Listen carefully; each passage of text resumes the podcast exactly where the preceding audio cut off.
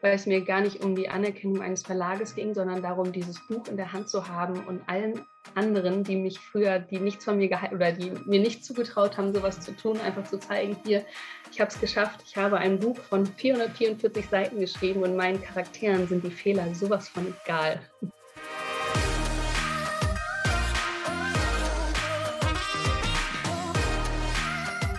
Herzlich willkommen zu dieser Folge deines Lieblingspodcasts Potenzialfrei. Stark mit Leserechtschreibschwäche und Rechenschwäche. Dieses Gespräch darf ich mit Christina führen. Christina nimmt uns mit in ihre leise Schulzeit bis zu dem entscheidenden Moment in ihrem Leben, an dem sie entschied, jetzt wird alles anders.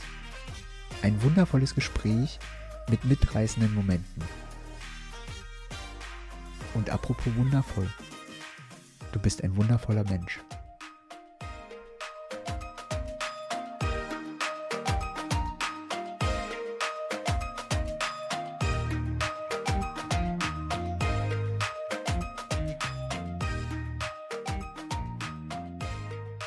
Ja, hallihallo, ich freue mich, dass Christina da ist und sich Zeit genommen hat für einen kleinen Plausch. Hallo, ich freue mich auch, dass ich da sein darf. Wenn ich jemandem helfen kann mit Legasthenie, bin ich immer ganz vorne dabei. Das finde ich super. Was wäre denn dein äh, Tipp an dein jüngeres Ich? Was äh, man beachten sollte? Na, für äh, was man für den Weg mitnehmen könnte, was einem helfen könnte. Ich glaube, mir hätte geholfen zu wissen, dass ich nicht dumm bin. Ich habe mich sehr, sehr lange für dumm gehalten, eigentlich bis zum Ende der Schulzeit. Und hätte ich das früher gewusst, dass ich äh, doch intelligent bin, nur halt anders intelligent als andere Menschen, hätte mir das äh, viel Leid erspart. Lässt tief blicken. Wann ging es denn bei dir los? Wann ist es denn aufgefallen in der Schule? Hm, das war Anfang der dritten Klasse, wo die ähm, auswendig gelernten Diktate aufgehört haben und man freie Diktate geschrieben hat. Mhm. Da war bei mir leider alles rot. Was ist denn dann passiert? Inwiefern? Ähm, na, als es dann aufgefallen ist, okay, jetzt funktioniert nicht mehr die Strategie, die die ersten zwei Jahre funktioniert haben. Hm. Was war denn dann die Strategie ab der dritten Klasse? Ja, ich habe ich glaube, ich habe es gar nicht so richtig verstanden, was da passiert ist. Also es äh, fing vor allem an mit einer Mathe-Klausur tatsächlich, weil ich alle ähm, Zahlen falsch rumgeschrieben hatte. Ich hatte alle Ergebnisse richtig, aber sie waren halt einfach alle falsch rum aufgeschrieben. Also statt 52 dann 25. Und damals hatte ich eine Lehrerin, die sich mit mir hingesetzt hat und ähm, das komplett einmal gedreht hat, sodass ich keine sechs bekommen habe sondern ähm, dann doch die richtige Note. Und ich habe das damals zu Hause gar nicht erzählt und ich weiß gar nicht so richtig, warum. Ich war ein sehr schüchternes Kind, ein sehr stilles Kind. Ich habe nichts über meine Emotionen geredet und äh, meine Mutter hat das dann über ähm, eine Freundin rausbekommen, die das ihrer Mutter erzählt hatte, weil ich halt dann heulend am Ende der K Klassenarbeit im Raum alleine saß. Und dadurch hat sie erst dann richtig eingelenkt und hat mit den Lehrern geredet. Und es, ich bin zu einer Lerntherapeutin gekommen und von da an wurde sehr viel gebüffelt. Aber ich habe eigentlich erst ja, mit dem Gymnasium verstanden, dass ich anders bin oder anders lerne, anders funktioniere als andere Kinder, weil es für mich vorher, das ist wie braune Haare haben. Ich habe halt Legasthenie und das ist für mich nie was Besonderes gewesen. Ich habe halt einfach nur einen Tick länger gebraucht und musste natürlich zu Hause länger lernen als andere Kinder. Mhm. Hat denn die zusätzliche Unterstützung dir geholfen? Ja, sehr. sehr. Also ich hatte Glück mit einer ganz tollen Lerntherapeutin und auch mit einer ganz tollen Mutter, die beide sehr mit mir geübt haben und auch Strategien rausgefunden haben, damit ich nicht komplett verzweifle, und die einfach sehr viel Verständnis für mich hatten. Die halt nicht gesagt haben, okay, du musst das doch jetzt können und wenn du es jetzt zum fünften Mal falsch schreibst, musst du doch endlich verstehen, was der Unterschied zwischen Opa und Au pair ist, woran ich wirklich lange gescheitert bin, haben aber jedes Mal wieder Verständnis gehabt, haben sich die Geduld genommen, die Ruhe, um mir wieder zu erklären und wieder von vorne anzufangen und mir nicht das Gefühl zu geben, dass ich halt dumm bin. Okay. Und wenn du so tolle Unterstützung hattest, woher kam dann das Gefühl, also weil du hattest ja den Tipp äh, für dein jüngeres Ich äh, anzunehmen, dass man, mhm. äh, dass, dass man nicht dumm ist, sondern einfach nur ein bisschen anders. Äh, wer hat denn dann das Gefühl gefüttert bei dir? Hm, ich glaube vor allem von der Schule aus. Und mhm. ich war schon immer auch sehr streng mit mir selber. Also es waren gar nicht so, dass ich wirklich irgendwie gemobbt wurde oder so. Das war, ich habe halt, ja, dieses alleine schon länger zu brauchen, war für mich, mhm. Also nicht mithalten zu können oder halt auch nach einer Klausur dann da nochmal länger sitzen zu müssen mit einer Lehrerin, war für mich schon ausschlaggebend, dass ich mich dumm gehalten habe. Hm. Oder auch als es dann ins Gymnasium ging, hatte ich so ein paar Momente. Also in der fünften Klasse hieß es zum Beispiel so, und jetzt mal alle Legastheniker aufstehen. Das hat mir wieder gezeigt, dass ich anders funktioniere. Oder auch, äh, wenn es darum ging, dass man ähm, die Rechtschreibfehler nicht anerkannt bekommt, weil man halt einen Attest hat, dass dann Lehrer gesagt haben, ach komm, deine, der Inhalt war ja auch so schlecht, es ist jetzt egal, was ich damit, ob ich es ausgleiche, ob ich dir jetzt die Punkte wiedergebe, die ich dir wegen Rechtschreibung abgezogen habe oder ob ich dir jetzt inhaltlich dafür weniger gebe, die Note bleibt halt gleich oder dass ich in Mathe-Klausuren dann auch Richtung Abi schon, ähm, als es der Test nicht mehr gegolten hat, dass ich dann äh, Punkte in den Antwortsätzen abgezogen bekommen habe, obwohl es überhaupt nichts mit Mathe zu tun hatte. Das waren so viele kleine Momente, wo ich halt einfach dachte, okay, ich reiche halt nicht an den, die anderen an Es funktioniert immer nicht, es fehlt immer so ein Hauch und das muss ja Intelligenz sein. Nicht, ja, ist schade, dass es so ist, ja. Äh, du hast gerade jetzt schon angedeutet, weil das finde ich immer total schön, wenn es äh, beschrieben wird. Äh, viele gehen ja davon aus, bei einer Leserechtschreibschwäche, äh, dass sich das auf die Sprachfächer nur bezieht. Mhm. Du hast jetzt schon gesagt, uh, in Mathe war da auch was. Äh, kannst du da vielleicht einen kleinen Umweg machen, ein bisschen erzählen, ähm, wie sich das auch auf andere Fächer und andere Bereiche vielleicht ausgewirkt hat? Hm, eigentlich nur in dem Bereich, weil ja alles mit, mit Sprache und Schrift zu tun hat. Also ich war tatsächlich relativ, also durchschnittlich gut in Mathe. Also ich war generell in der Schule nur durchschnittlich gut. Ich war, gehörte nie zu den Guten, eher zu den Schlechteren und hatte sogar mal ein Jahr Mathe-Leistung. Aber du musst ja nun mal auch in Mathefächern Antwortsatz schreiben. Und wenn das nur heißt, äh, die fünf Birnen durch die fünf Äpfel, ich weiß nicht, ne, was man da so antwortet. Und selbst wenn da halt ein Fehler drin war, werden ja die Worte zusammengerechnet, die man in dieser Klausur geschrieben hat. Und diese Worte durch die Anzahl der Fehler ergeben dann so und so viel Abzüge. Und dann war es halt auch völlig egal, ob ich die Aufgaben richtig gerechnet habe, ob das Ergebnis gestimmt hat ich habe trotzdem Punktabzug bekommen, weil halt in diesem blöden Antwortsatz, der ja sowas von unwichtig ist für die Matheprüfung, ähm, ja, trotzdem gezählt hat. Und im, in den anderen Fächern ging es eigentlich. Das Problem war halt nur, dass ich kein Selbstbewusstsein aufgebaut habe und dadurch mündlich eigentlich durchgängig sechs war, weil ich, ich gar nichts gesagt habe. Ich habe nicht laut gelacht. Ich habe eigentlich nur versucht, nicht zu existieren, um keine Fehler zu machen. Und das ist natürlich in jedem Fach einfach kontraproduktiv. Äh, hat sich das noch auf andere Lebensbereiche außer Schule ausgewirkt? Ja, eigentlich in allem. Also auch im Freundeskreis natürlich. Zu Hause war ich anders, da war ich nicht so still. Da war ich mutiger. Aber so im großen Freundeskreis, also sobald einfach mehrere Menschen zusammenkamen, habe ich genauso wenig gesagt. Hm. Das erlebe ich auch in, in meinem äh, Berufsalltag, dass das einfach äh, nach, ab einem gewissen Level von Misserfolgserlebnissen wirkt sich das auf alles aus. Und ja. äh, auch vielleicht in Bereiche, wo man richtig gut war. Also einige sind ja richtig gut in Sport und plötzlich klappt das da auch nicht mehr. Einfach ja. nur, weil sich das nicht begrenzen lässt. Das ja, das Selbstvertrauen Selbst ist weg. Also ich habe bei allem ich habe mich nie vorne angestellt, um irgendwas zu machen. Also auch gut Sport war ich auch ähm, nicht unbedingt. Ich war nicht, komme nicht aus einer sportlichen Familie. Wir haben immer eher Bewegung ist okay, aber sobald Sport drüber steht, nicht. Also auch da konnte ich nicht glänzen. Und ich habe aber auch, ich weiß nicht, ich bin zu Zeiten der Faxmaschine, des Faxgerätes aufgewachsen und wir haben uns halt früher mal Faxe gegenseitig geschickt, gerade im Urlaub. Und ich habe die jedes Mal von meinen Eltern vorschreiben lassen. Die haben, oder auch im Poesiealbum. Die haben es mit Bleistift geschrieben, ich habe es nachgeschrieben, wir haben wegradiert. Zum einen, weil ich auch eine ganz furchtbare Sauklaue habe. Also meine Schrift war damals ganz schwer zu lesen, inzwischen geht's.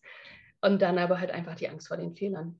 Also die, egal um was es ging, auch das mit der Schüchternheit und Reden vor anderen ist ja auch immer die Angst davor, einen Fehler zu machen. Äh, hast du noch andere so richtig bestärkende Erlebnisse in deiner ähm, Schullaufbahn gehabt? Oder sind die. Nee, oder Für sind, mich ja. war die Schule wirklich furchtbar. also sind die erst danach gekommen, weil du hast ja deinen äh, Weg gefunden. Ja.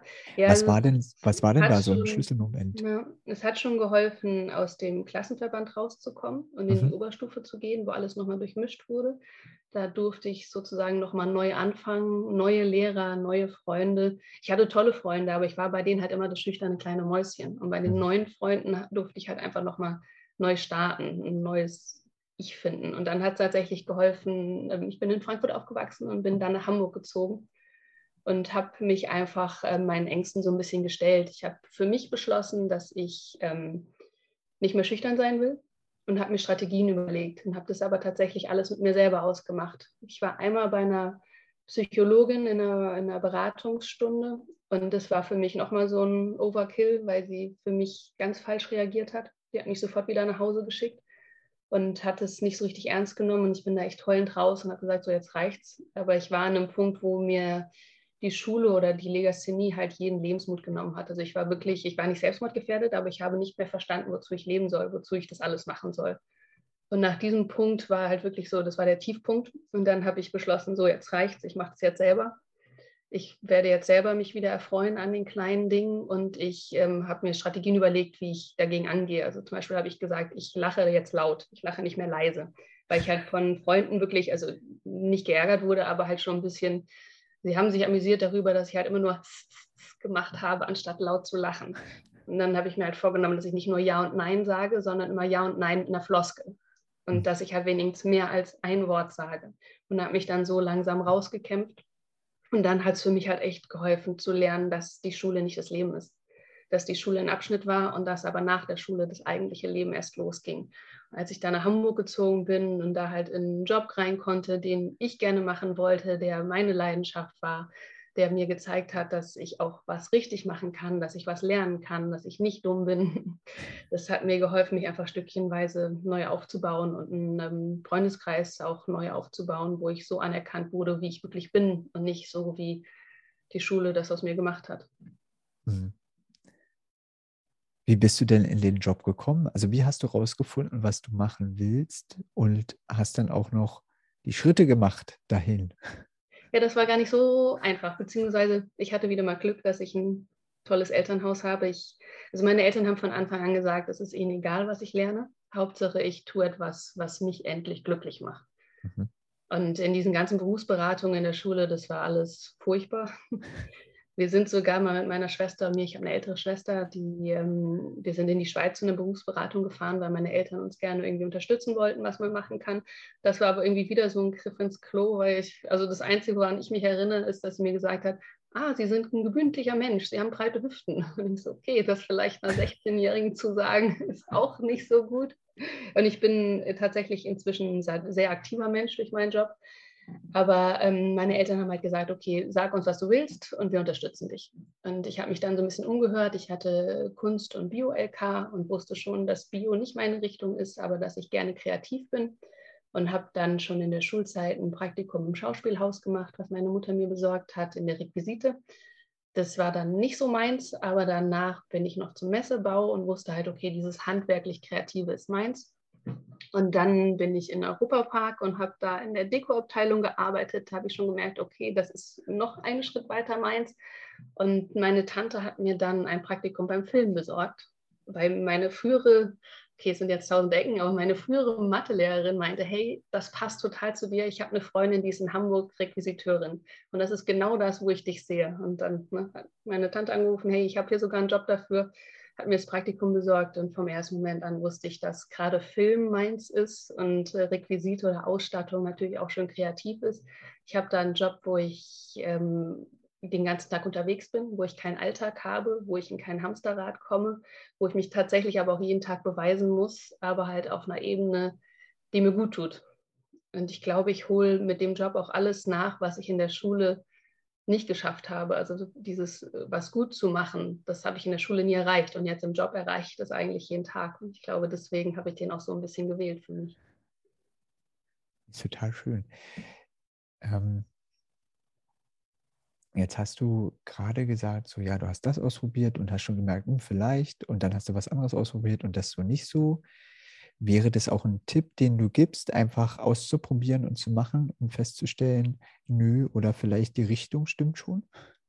definitiv. Also ich finde es wichtig, dass man einfach mal ausprobiert und nicht erst mit dem Verstand rangeht. Nicht zu sagen, okay, mit dem Job, weiß ich, kann ich eine Familie ernähren, der Job gibt mir Freiheit, sondern erstmal zu sehen, was ist denn überhaupt meine Leidenschaft. Und ich finde, das haben tatsächlich Legastheniker vielen anderen voraus, dass wir gelernt haben, wirklich auf uns zu achten. Wir wissen, was Kämpfen bedeutet und wir wissen einfach, dass Scheitern dazugehört und wählen dadurch einen Weg, der ja nicht den leichtesten, sondern einfach den, den passendsten für uns. Und ich habe viele Legastheniker-Freunde, erstaunlicherweise, das hat sich also nicht speziell gesucht, sondern es gibt ja auch nicht gerade wenige. Und die haben alle irgendwie einen glücklicheren Weg für sich gewählt. Die sind wirklich einfach alle glücklich. Und wenn man hört, dass irgendwie nur, ich glaube, es sind 27 Prozent in Deutschland, die mit ihrem Job glücklich sind, finde ich das ganz schön wenig. Und äh, dieses Ausprobieren und halt einfach keine Angst vorm Scheitern zu haben, das ist glaube ich, das Beste, was ich tun konnte. Aber tiefer fallen konnte ich auch nicht mehr. Es klingt so, weil es ja schon ziemlich einschneidend dann. Ich kann das völlig nachvollziehen, weil bei mir war das in der Schule, also nicht ganz so krass, aber schon kurz davor. Und ähm, ich habe auch eine Weile gebraucht. Also ich bin äh, am Anfang in der Veranstaltungstechnik gelandet, bei der hm. Lichttechnik. Mhm. Und ich habe diesen Job geliebt. Und ich habe die Leute geliebt, weil die ehrlich, ehrlich sind. Und eben auch das, was du beschreibst, es ist eigentlich jeden Tag anders. Es gibt nicht so wirklich Routine. Ja. Und äh, es zählen noch viel mehr Sachen, äh, damit das Team läuft und man das Ziel erreichen kann als Team, wofür man da gerade da ist. Ja, gerade diese Teamarbeit finde ich was Schönes, das zusammen etwas zu erreichen und kein Einzelkämpfer sein zu müssen. Ja. Ich liebe es auch, im Team zu arbeiten und zu wissen, auch da sind die Stärken von den anderen. Ich kann mich hundertprozentig darauf verlassen. Äh, und genauso machen die das auch mhm. für meinen Bereich. Ja, ja, auch das gegenseitig helfen. Also ich helfe unglaublich gerne. Mhm. Und finde es schön, wenn ich auch, ich hatte jetzt einen kleinen Dreh, wo man halt wirklich ein ganz minimales Team war und wo jeder irgendwo mit angepackt hat. Und dieses Gemeinschaftliche, das ja, hat man in der Schule ja leider so gar nicht mehr. Nee. Also fällt mir jetzt auch nicht, nicht ein. Ich lasse mich gerne äh, von anderen Erzählungen überzeugen, aber momentan fällt mir da auch nichts ein.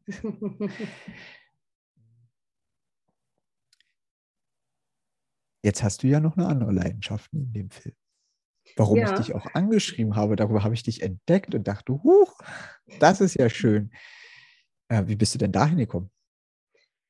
Ähm, aus Trotz tatsächlich. ich habe mir als Kind schon immer gewünscht, Autorin zu sein, weil ich mhm. Geschichten geliebt habe. Nicht das Lesen, aber die Geschichten. Meine Mutter und meine Oma haben uns sehr viel vorgelesen. Schon als kleine Kinder haben die gelesen und wir haben gemalt, später gebastelt und auch äh, später im Urlaub mit Freunden saßen wir dann zu fünf Kindern da und haben meiner Mutter beim Lesen zugehört und haben dabei irgendwas Kreatives hergestellt. Und diese Liebe zu den Geschichten war für mich sehr prägend. Aber ich habe ja gelernt, dass ich mit Wörtern nicht umgehen kann, dass Wörter mein Feind sind. Und in der Grundschule, glaube ich, war das noch, haben wir noch mal selber Bücher gebastelt, die drei Punkte, weil wir große drei Fragezeichen-Fans waren. Mhm. Aber das waren so die letzten Geschichten, die ich geschrieben habe. Und ähm, habe diesen Traum so ein bisschen ad acta gelegt, weil ich halt der Meinung war, dass man nicht alles kann. Und mir war klar, dass ich niemals schreiben kann. Und habe mir aber schon immer gerne Gedicht Geschichten auch ausgedacht, einfach so, wenn mir langweilig war ich glaube, man fängt ja als Kind dann irgendwie mit Puppen an oder zumindest als Mädchen oder ne, darf man ja so nicht mehr sagen. Also Mädchen und Jungs fangen ja mit Puppen oder Figuren an. Und ich habe diese Puppen irgendwann zur Seite gelegt und habe mir die Geschichten einfach im, im Kopf weiter ausgedacht. Und nach dem Abi dachte ich mir, dass es gar keinen Sinn macht, dass mir jemand anderes sagt, was ich nicht kann. Und habe einfach mal angefangen. Ich habe einen Satz geschrieben und ähm, aus diesem Satz ist dann eine ganze Seite geworden, ein ganzes Kapitel. Und dieses Kapitel habe ich dann meiner Schwester geschickt und habe sie gefragt, ob wir das Buch zusammen kaufen wollten, weil wir das damals immer so gemacht haben. Einer hat gekauft und beide haben gelesen. Und zwar noch vor den E-Book-Zeiten. Inzwischen teilen wir darüber unsere Bücher. Und sie war halt gleich, ja, das will ich unbedingt lesen, lass es, äh, darf ich als erstes? Und dann bin ich, ja, musste aber leider noch ein bisschen warten, weil ich muss es erst schreiben. Und dann wurde sie mein erster Fan und hat halt Kapitel für Kapitel mitgelesen.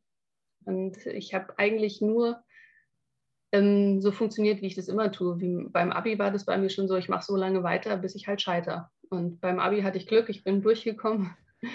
Nicht gut, aber ich habe es in der Tasche, was mir am wichtigsten war. Und beim Lesen habe ich, äh, beim Schreiben habe ich das dann auch so gemacht. Ich habe einfach immer weitergeschrieben und irgendwann war es dann fertig. Und danach habe ich mir erst Gedanken gemacht, dass man das ja auch veröffentlichen könnte. Ich habe mich damals wieder mit meiner äh, Lerntherapeutin, mit Frau Negele zusammengesetzt, weil sie von meiner Mutter davon gehört hatte und die hat mit mir dann dieses ganze Buch bearbeitet. Und ähm, dann habe ich erst festgestellt, dass das wirklich was Gutes ist, dass die Leute meine Geschichten mögen und dass ich Leser habe, die mich auch nicht kennen und die dieses Buch trotzdem verschlingen. Und daraufhin habe ich dann einfach immer weitergemacht. Ich habe das als ähm, im Self-Publishing verlegt weil es mir gar nicht um die Anerkennung eines Verlages ging, sondern darum, dieses Buch in der Hand zu haben und allen anderen, die mich früher, die nichts von mir gehalten oder die mir nicht zugetraut haben, sowas zu tun, einfach zu zeigen, hier, ich habe es geschafft, ich habe ein Buch von 444 Seiten geschrieben und meinen Charakteren sind die Fehler sowas von egal.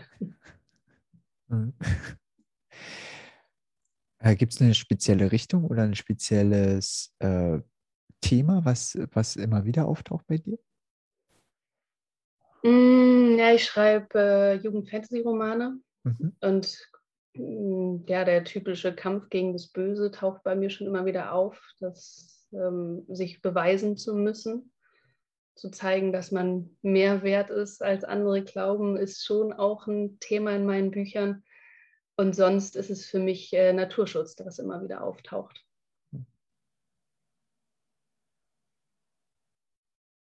Interessante Kombi. also passt gut zusammen. Na. Ähm, du hattest jetzt schon gesagt, also taucht auch immer wieder auf, deine äh, Mama und äh, die Lerntherapeutin. Gab es denn noch ähm, andere wichtige, für dich entscheidende Wegbegleiter, damit du ähm, den Weg dahin geschafft hast, wo du jetzt bist? Mm, bedingt. Ich hatte in der fünften und sechsten Klasse eine Deutschlehrerin, die selbst Legasthenikerin war. Das, also die hat mich jetzt nicht unbedingt von ihrer Art und Weise geprägt, aber zu sehen, dass es möglich ist, dass man auch mit Legasthenie Deutschlehrerin werden kann. Aber nee, sonst eigentlich nicht.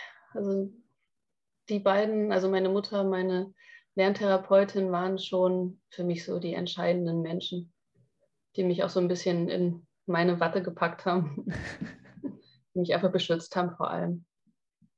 Und manchmal auch vor mir selber. Äh, wie gehst du denn heute damit um? Ja, ich habe echt viel gelernt.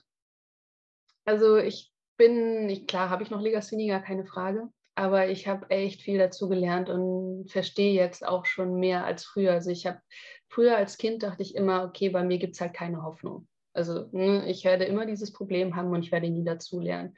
Und selbst in der Berufsschule, als es um Grammatik und Rechtschreibung ging, hat man mir noch gesagt, okay, bei dir macht das ja eh keinen Sinn.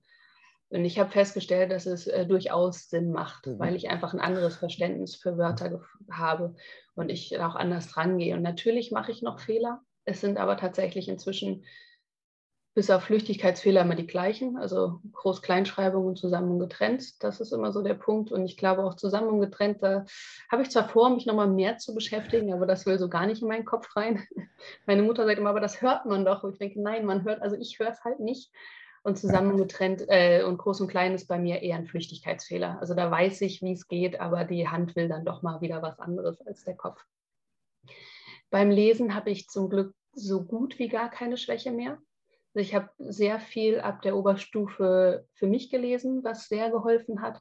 Und habe dann, als ich gemerkt habe, dass leise Lesen kein Problem mehr ist, angefangen laut zu lesen habe halt angefangen, dann, weiß ich, meine Familie Einkaufszettel vorzulesen. Also immer so, dass es unauffällig ist, aber für mich ein Training, dass ich jetzt was laut vorlese oder meine SMS vorgelesen oder wenn es halt dann, weiß ich, im Freundeskreis um kurze Abschnitte von irgendeinem Artikel ging, dann einfach, obwohl es keiner wissen wollte, einfach laut zu lesen.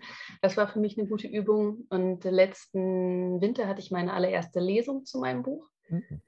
Da war ich ganz furchtbar aufgeregt und habe auch gemerkt, dass ich diese panische Angst vor Prüfungen noch nicht abgelegt habe, dass es aber nicht am Lesen scheitert. Also das Lesen habe ich gut hinbekommen, vielleicht ein Tick zu schnell, aber das Reden dazwischen, das muss ich noch üben. Und bei der Rechtschreibung übe ich jetzt schon ein bisschen, dass ich mich nicht ständig kontrolliere.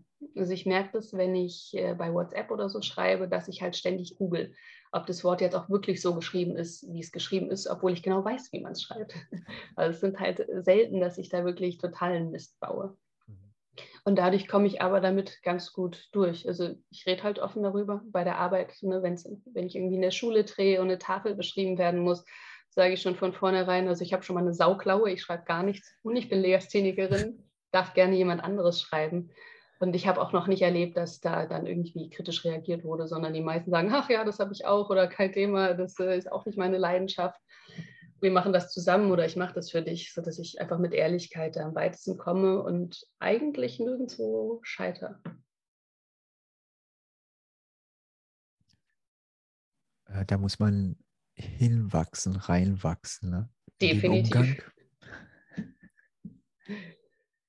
Ja. ja, das ist ein langer Weg. Ich meine, ich bin jetzt 35 und äh, bin immer noch nicht am Ende angekommen mhm. und werde das wahrscheinlich auch nie, weil ich natürlich auch immer besser werden will. Aber es gibt ja inzwischen so gute Programme. Also alles, was ich am Computer schreibe, wird ja sofort kontrolliert nach, nach Fehlern. Und für meine Bücher habe ich auch eine Lektorin, UNO-Korrektorin. Also in meinen Büchern wird man nicht mehr Fehler finden als in anderen Büchern. Ich glaube, ein fehlerfreies Buch gibt es nicht. Sollte früher mal meine ganzen Aufsätze rückwärts lesen, damit ich die Fehler finde und nicht nur den Satz lese, was ich ganz, ganz doof fand. Und äh, ich werde bei meinen Büchern nicht damit anfangen, sagen wir so. Da gibt es andere Möglichkeiten, Fehler zu suchen. Aber einfach diese Akzeptanz für einen selber, das war, glaube ich, der wichtigste Schritt für mich, dass ich einfach akzeptiert habe, dass ich in manchen Punkten nicht perfekt sein kann und dass dieses Nicht-Perfekt-Sein mich anders perfekt macht. Würde ich zum Ende gerne noch fragen, welches Lebensmotto dich begleitet. Ähm, mein Lieblingsmotto ist, äh, wer sich sorgt, leidet zweimal. Das ist ein Filmzitat. Mhm.